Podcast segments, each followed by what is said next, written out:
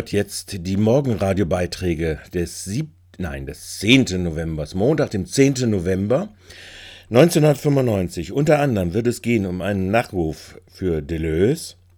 Dann die Nachrichten, in denen wir erfahren, dass unter anderem äh, der Be, äh, Betriebsratswahlvorstand jetzt doch gerichtlich durchgesetzt ist bei Möbelum in Freiburg und die Taktiken der Geschäftsführung, das zu konterkarieren. Das werden zwei äh, der Beiträge sein und eine Collage, in dem der damalige Vorsteher der FDP auftauchen wird, Herr Kinkel. Eine no äh, Collage zum 9.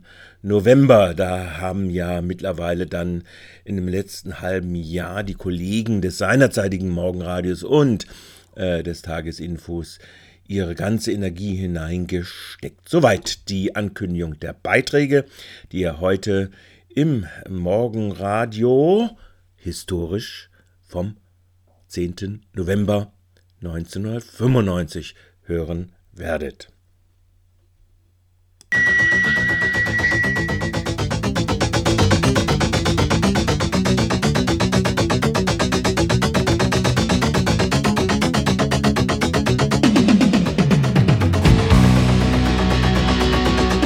Radio Dreikland mit den Nachrichten im Mora.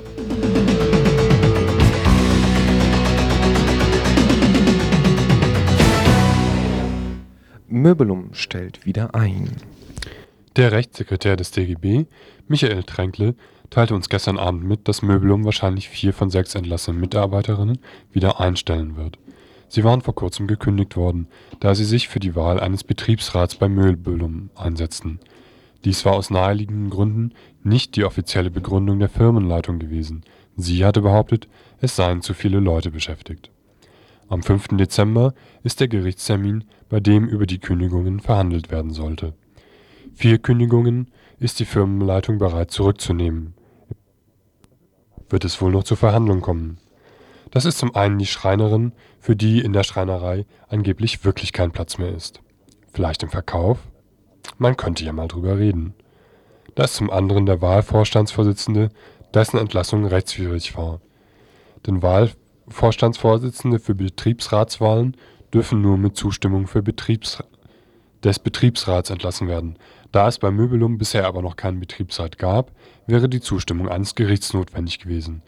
Das soll auch am 5. Dezember nachgeholt werden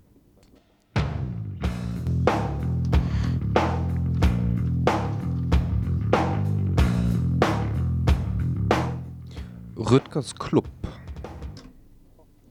Bundesbildungsminister Rüttgers braucht Geld, um den Studierenden ihre Hochschulen auszubauen. Da er dies aber nicht hat und es ihm die Bundesregierung auch nicht geben will, muss er es sich selbst beschaffen. Woher nehmen und nicht stehlen?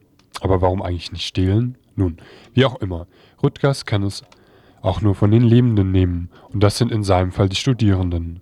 Dass BAföG zum Teil nur noch als Darlehen verliehen wird, ist ja nichts Neues.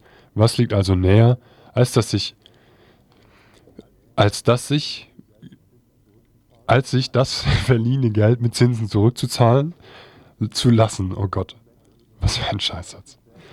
Da liegen immense Möglichkeiten. Endlich wäre auch Bildung unter die harten Gesetzmäßigkeiten des Marktes gestellt. Endlich wirft die Ausbildungsförderung auch Rendite ab. So dürfen die Leute, denen es nicht vergönnt ist, über zahlungsfähige Eltern zu verfügen, sich auch mal zu was Nutze fühlen. Sie können das Stigma des sozialen Aufsteigertums ablegen und sogar den Stuhl unter ihrem eigenen Arsch selbst bezahlen. Und den unter dem Arsch des Rich Kids am Nebentisch auch noch mit. Genug Polemik. Hier sind die Forderungen. Sofortige BAföG-Erhöhungen um 100 Prozent. Staatlich garantierte Karrieremöglichkeiten für alle. Sofortige Schließung der Jurafakultät. Ausbau der Professurstellen um 10.000 Prozent. Wir kommen zur allwöchentlichen Verlosung. Weil Wetterberichte gibt es hier eh nicht mehr an dieser Stelle. Sage ich jetzt einfach mal so. Wir haben hier nämlich eine wunderbare Kiste zugeschickt bekommen. Ähm, die ist aus Holz. Hat die Größe DIN A4 plus ein paar Zentimeter. Und da ist drin ganz viel Papier, bedruckt mit so Schwachsinn wie BAP, Wahnsinn, die Hits von 79 bis 95. Da klingt schon das Telefon. 31028 ist die Nummer. Das Hallo? muss man erstmal sagen. Bab, Wahnsinn. Du willst gewinnen? Ich habe die Frage noch gar Aha. nicht gestellt. Also, die Frage ist, seit welchem Jahr gibt es Morgenradio auf Dreieckland? Was haben wir jetzt? Seit 93. Oh ja, ja, ich glaube, der weiß das seit 93. Das stimmt, oder? Oh ja, ja, scheiße. Ja, du das echt gewonnen, gewonnen. Ich, glaub ich, Hurra! ich wollte die eigentlich behalten, Mensch. So ein Ärger. Da kann man so schön Kräuter drin fermentieren und so in der Kiste. Na gut, du kriegst sie. Musst du Super. abholen. Ja, äh, Ah. du bist Martin, ne? Ja. Ja, habe Ja. ich mir gedacht. Ja, du, du ähm, kommst du noch vorbei oder? Ich komme vorbei. Ich komme heute vorbei. Ähm, ja, wie, wie machen wir das dann mit der Kiste? Vielleicht. Ja, vielleicht deponieren wir die einfach und du regelst das mit ihm und ich nehme den jetzt da raus und spiele jetzt einfach.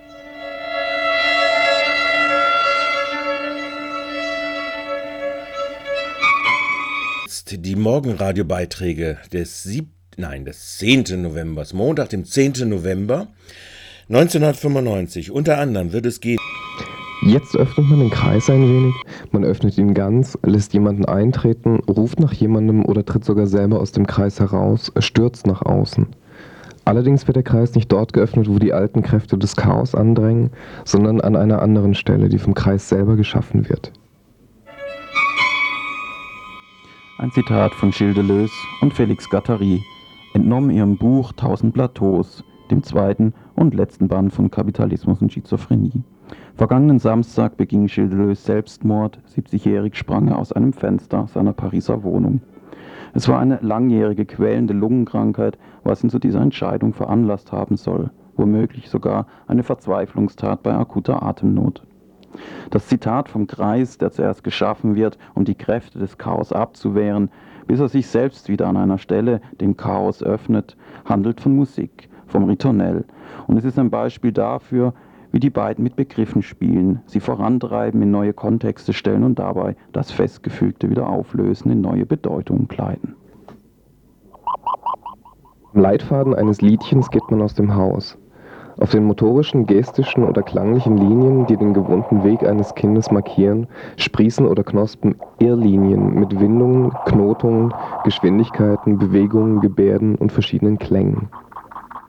1972 war der erste Band von Kapitalismus und Schizophrenie erschienen, der Anti-Ödipus, ein Buch im Gefolge des Mai 68. Die Nachrufe auf Deleuze stilisieren es zum Hauptwerk. Publizistisch war der Anti-Ödipus ein großer Erfolg. Michel Foucault nannte das Buch eine Einführung in das nicht-faschistische Leben.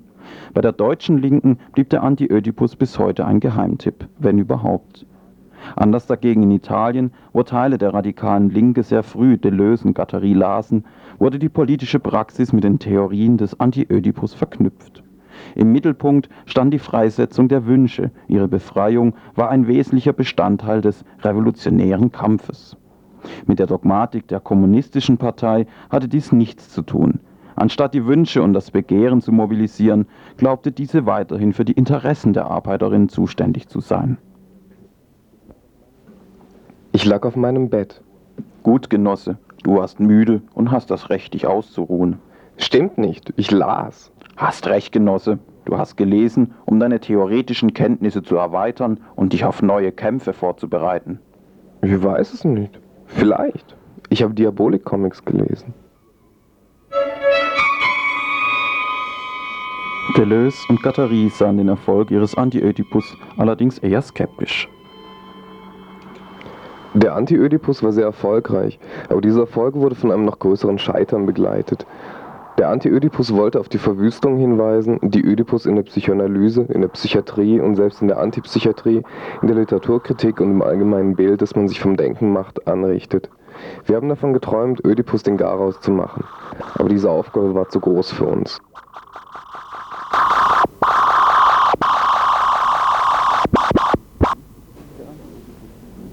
Der Anti-Ödipus versuchte, Kapitalismuskritik und Psychoanalytisches zusammenzudenken. Der Untertitel Kapitalismus und Schizophrenie deutet das bereits an.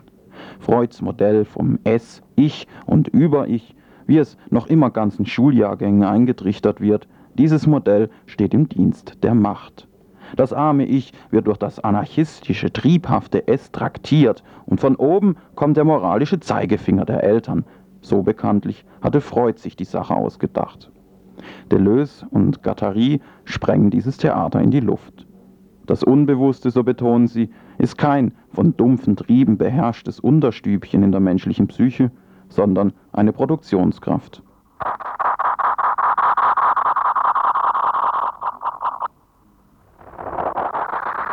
Es würde hier zu weit gehen, das noch weiter zu erläutern, nur eines sei noch gesagt. Während die Industrie ständig versucht, ihre Produktionsmöglichkeiten zu erweitern, immer neue Geld-, Waren- oder Arbeiterströme in Gang zu setzen versucht, werden gleichzeitig die Ströme des Unbewussten, die Wunschströme begrenzt.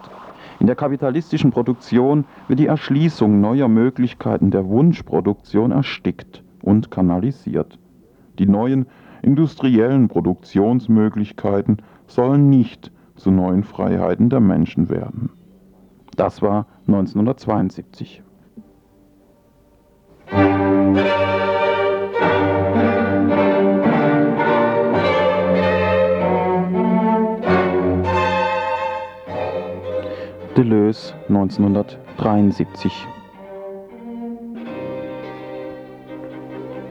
Man kann gewiss nicht sagen, dass der Anti-Ödipus ohne Wissensapparat auskommt. Er ist noch recht akademisch, recht vernünftig und ist nicht die erträumte Popphilosophie oder Popanalyse. Aber frappiert hat mich Folgendes. Dieses Buch finden vor allem diejenigen schwierig, die am meisten Bildung haben, vor allem psychoanalytische Bildung. Sie sagen, was ist das, der organlose Körper? Was bedeutet das? Wunschmaschinen?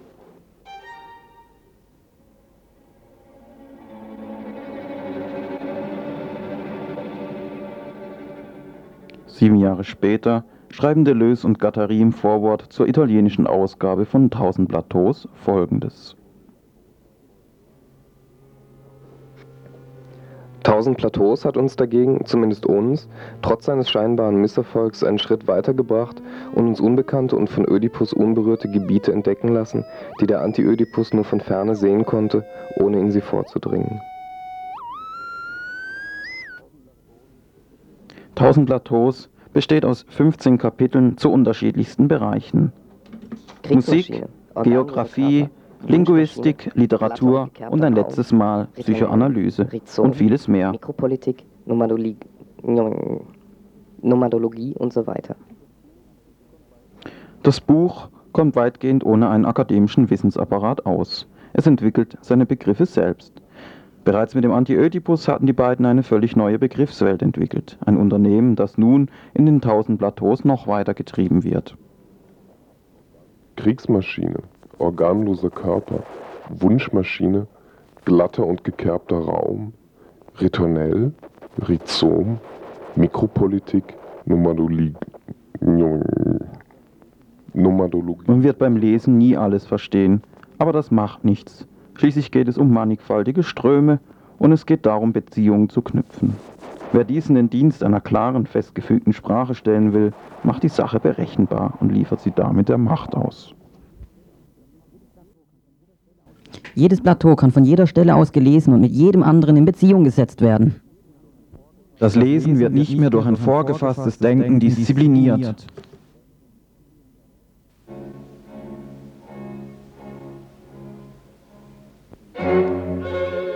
Jeden Morgen nach dem Aufstehen hat sich jeder von uns gefragt, welche Plateaus er sich vornehmen würde, um hier fünf oder dort zehn Zeilen zu schreiben. Wir haben halluzinatorische Experimente gemacht, wir haben beobachtet, wie Linien ein Plateau verlassen haben, um wie Ameisenkolonien zu einem anderen weiterzuziehen. Gerade dieses Konzept des Vagabundierens zwischen verschiedensten Zuständen und Möglichkeiten ist hochgradig politisch. Philosophieren, hat Deleuze einmal gesagt, besteht darin, Begriffe zu bearbeiten, wie man Holz bearbeitet, und dabei immer neue zu produzieren, die auf wirkliche Probleme antworten können. Selbstmord!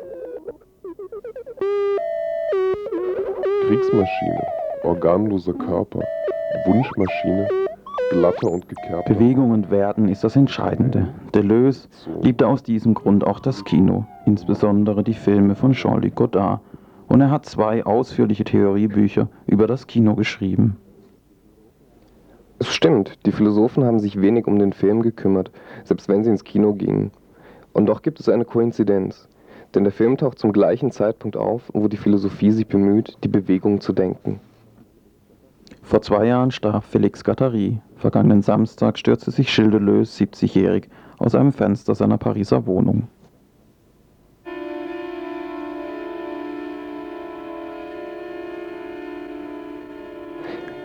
Warum wir unsere Namen beibehalten haben? Aus Gewohnheit, aus bloßer Gewohnheit. Um auch uns selbst unkenntlich zu machen. Nicht um uns selbst zu verbergen, sondern das, was uns handeln, fühlen oder denken lässt. Und außerdem, weil es angenehm ist, wie jedermann zu reden und zu sagen, die Sonne geht auf, wo doch jeder weiß, dass es nur eine Redensart ist. Nicht um dabei an einen Punkt zu kommen, an dem man nicht mehr ich sagt, sondern dahin, wo es belanglos wird, ob man ich sagt oder nicht. Wir sind nicht mehr wir selbst. Jeder wird das Seine erkennen. Wir sind unterstützt, angeregt und mehr geworden.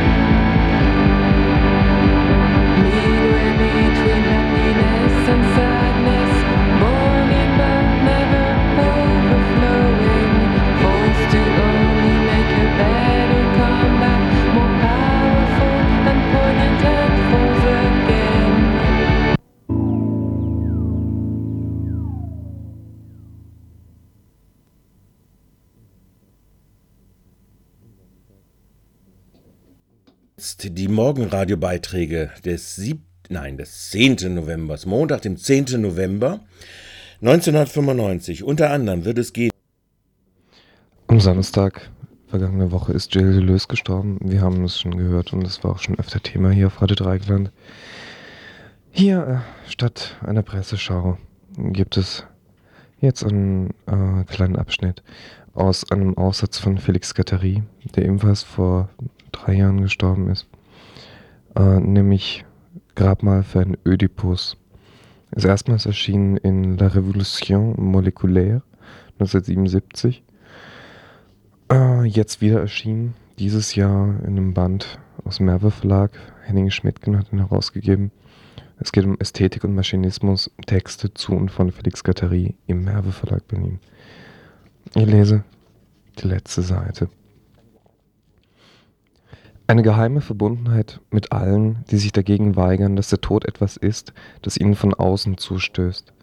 Für sich selbst mit der Trauer arbeiten, wie ein Pianist, der seine Tonleitern übt. Ein Tod, um das Schlimmste zu vermeiden? Ein Tod, der wirklich aus uns selbst kommen würde? Aber der andere Tod, der, zu dem man nichts sagen kann, der jeder Festlegung entgeht, der Tod, der alles in die Flucht treibt. Zwei Selbstmordstrategien. Die paranoid-familialistische von Werther und die schizoinzestuöse von Kleist. Auf der einen Seite ein menschlicher und signifikanter Tod. Mama, du verstehst, ich konnte so nicht mehr. Ich habe dich verstanden, mein Sohn. Ich habe Sie verstanden, Herr General. Man hat sich gegenseitig verstanden. Der Tod mit einem Augenzwinkern, der elende Tod. Und auf der anderen Seite ein stolzer Tod. Das kontemplative Abdriften, das oder etwas anderes, bis ins Unendliche, eine versehentliche Auflösung. Das signifikante Bild, um zu überzeugen, um den tödlichen Akt in Szene zu setzen, trocknet die Tränen. Schluss mit der Komödie. Das signifikante Bild hängt sich an den figuralen Tod, an den Unsinnstod des Begehrens. Anfangs war es vielleicht nur ein Spiel, ein Schwindel. Mach mir Angst. Aber es verfängt sich in der Maschinisch aber es verfängt sich in der maschinischen Kette, zersplittert, bekommt Risse. Der bildhafte Tod öffnet sich also auf das deterritorialisierteste Begehren. Bei jedem Bruch ein anderer rebellischer Tod. Schert euch zum Teufel mit eurem Mama, Papa. Sofern ich selbst davon durchtränkt bin, liefere ich mich dem Holocaust aus. Das Unentscheidbare entscheiden. Sich einreihen unter die Selbstmörder durch die Gesellschaft. Sich weigern, in der Mühle mitzulaufen, genau an dem Punkt, wo sie politisch nicht mehr zu ertragen ist. Sterben, um die letzte mögliche Fluchtlinie auszulöschen. Und auch, damit der Sozius sein Fett abkriegt seine billigen Tricks für das Sein zum Tode, seine Sozialdienste für das Dasein zum Rande, seine Eros Thanatos Cocktails. Der letztmögliche Reflex auf die Raureifbilder der Erwartung, der unerträgliche Riss, letztlich der diamantene Tod des namenlosen Begehrens.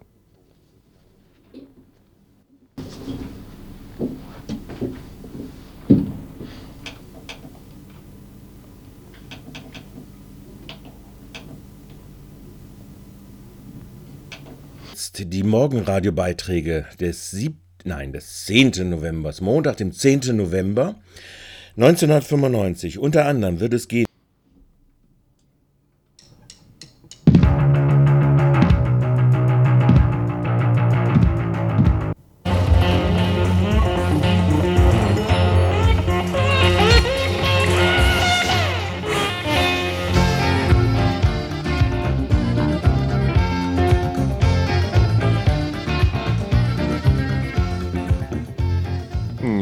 Unsere mh, regelmäßigen Hörer bemerkt haben dürften, müsste jetzt eigentlich der Marktbericht kommen. Aber, aber wir müssen uns da leider entschuldigen äh, bei unserer lieben Frau Zeitz, weil die letzte Woche vor verschlossenen Türen stand und senden ihr ganz liebe Grüße ins Krankenhaus. Ja, weil da liegt sie nämlich im Moment. Und ähm, wir hoffen, dass es ihr sehr bald wieder besser gehen wird. Liebe Frau Zeitz, vielleicht hören Sie uns. Deswegen muss ich mir jetzt auch ganz arg was einfallen lassen. Weil da muss ja schöne Musik sein. So im Krankenhaus kann man das vielleicht gebrauchen. Deswegen, ja. Äh, Ultramarine heißt, heißt die Band. Äh, Buena Vista, das Stück. Für Frau Zeitz.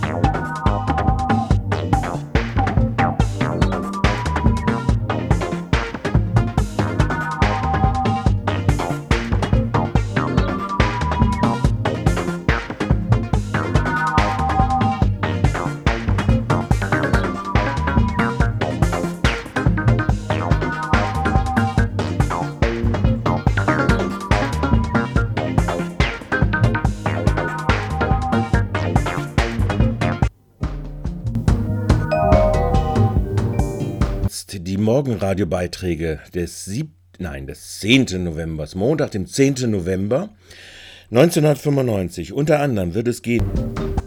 Außenminister Kinkel erinnerte auch an den 9. November 1938.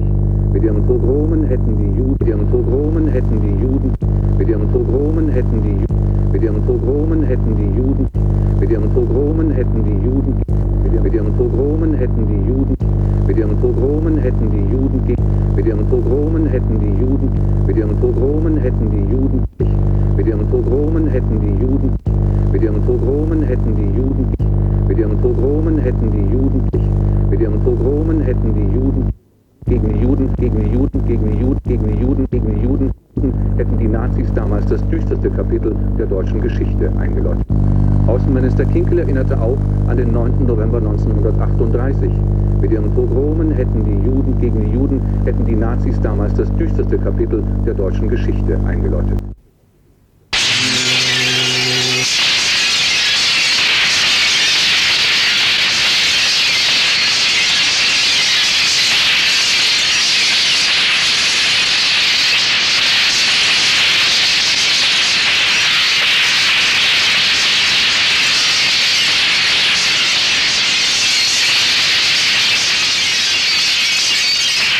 Außenminister Kinkel erinnerte auch an den 9.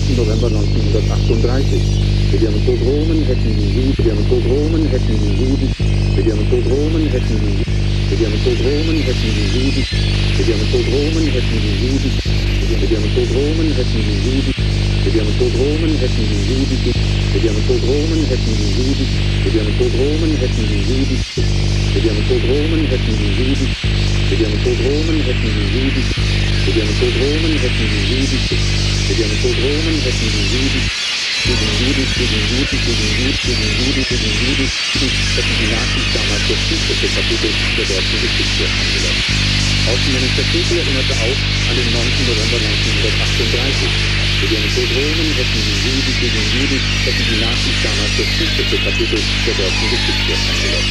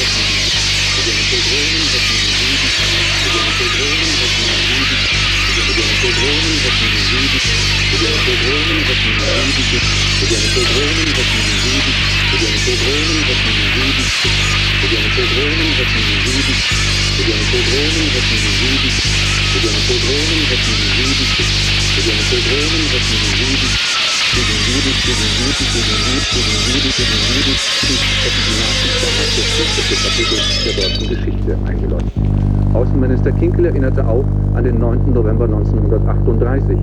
Ihren Pogromen hätten die Juden gegen die Juden, hätten die Nazis damals das düsterste Kapitel der deutschen Geschichte eingeläutet. Wenn, wenn wir an diesem Jahrestag im Gedenken innenhalten, dann tun wir es nicht nur, um das Andenken jeder Menschen zu ehren, die die Gräuel jener Nacht mit ihrem Leben bezahlen mussten, und die Millionen weiterer, die dem Wüten der danach folgenden sieben Jahre zum Opfer gefallen sind. Wir tun es auch, um die Wachsamkeit der heutigen Bürger dieses Landes aufzurütteln.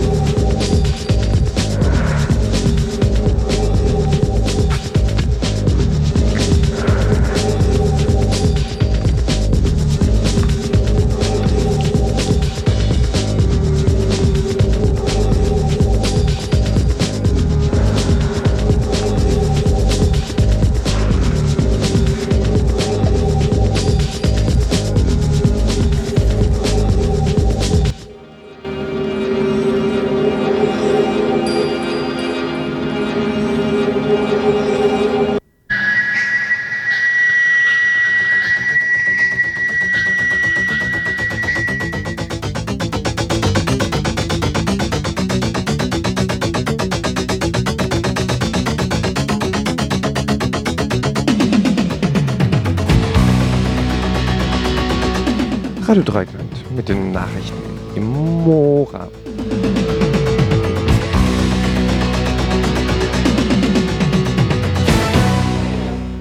Möbelum stellt wieder ein. Der Rechtssekretär des DGB, Michael Tränkle, teilte uns gestern Abend mit, dass Möbelum wahrscheinlich vier von sechs entlassenen Mitarbeiterinnen wieder einstellen wird. Sie waren vor kurzem gekündigt worden, da sie sich für die Wahl eines Betriebsrats bei Möbelum einsetzten. Dies war aus naheliegenden Gründen nicht die offizielle Begründung der Firmenleitung gewesen. Sie hatte behauptet, es seien zu viele Leute beschäftigt. Am 5. Dezember ist der Gerichtstermin, bei dem über die Kündigungen verhandelt werden sollte. Vier Kündigungen ist die Firmenleitung bereit zurückzunehmen.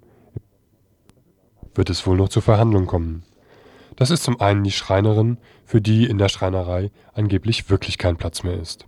Vielleicht im Verkauf? Man könnte ja mal drüber reden.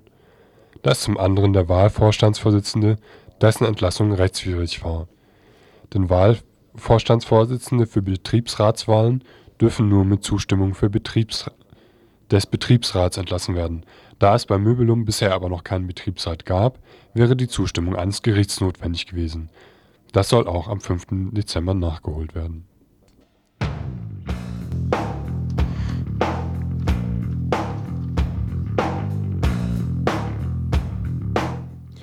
Rüttgers Club. Bundesbildungsminister Rüttgers braucht Geld, um den Studierenden ihre Hochschulen auszubauen. Da er dies aber nicht hat und es ihm die Bundesregierung auch nicht geben will, muss er es sich selbst beschaffen. Woher nehmen und nicht stehlen? Aber warum eigentlich nicht stehlen? Nun, wie auch immer, Rüttgers kann es auch nur von den Lebenden nehmen, und das sind in seinem Fall die Studierenden. Dass BAföG zum Teil nur noch als Darlehen verliehen wird, ist ja nichts Neues.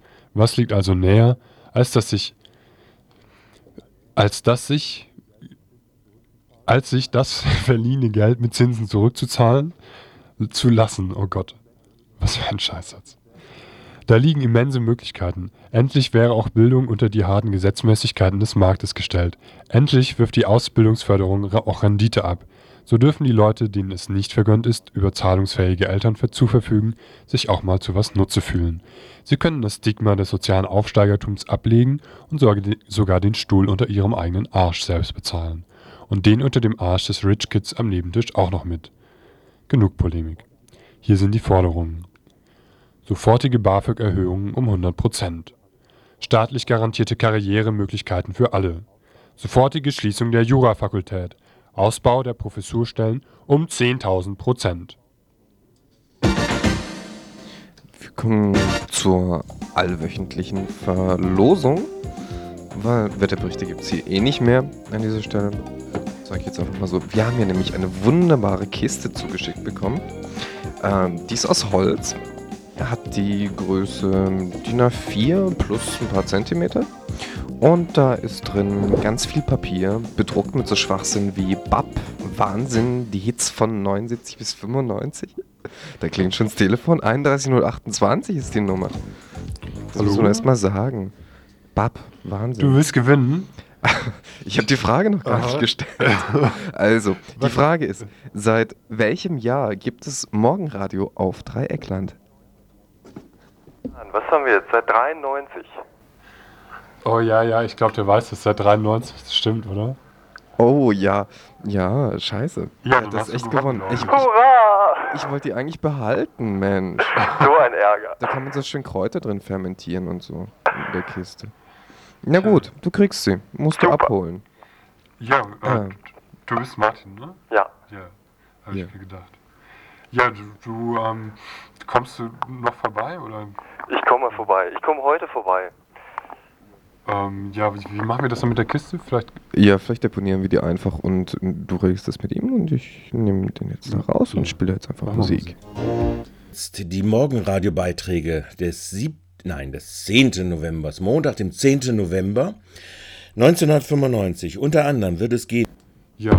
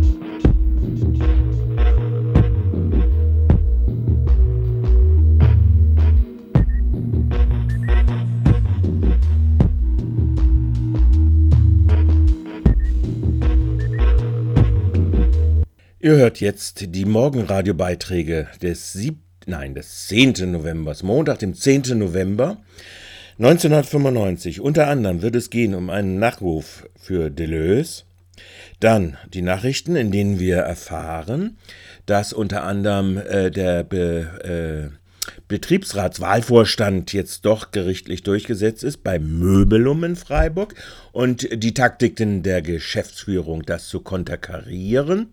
Das werden zwei äh, der Beiträge sein und eine Collage, in dem der damalige Vorsteher der FDP auftauchen wird, Herr Kinkel. Eine no äh, Collage zum 9. November. Da haben ja mittlerweile dann in dem letzten halben Jahr die Kollegen des seinerzeitigen Morgenradios und äh, des Tagesinfos ihre ganze Energie hineingesteckt. Soweit die Ankündigung der Beiträge, die ihr heute im Morgenradio historisch vom 10. November 1995 hören werdet.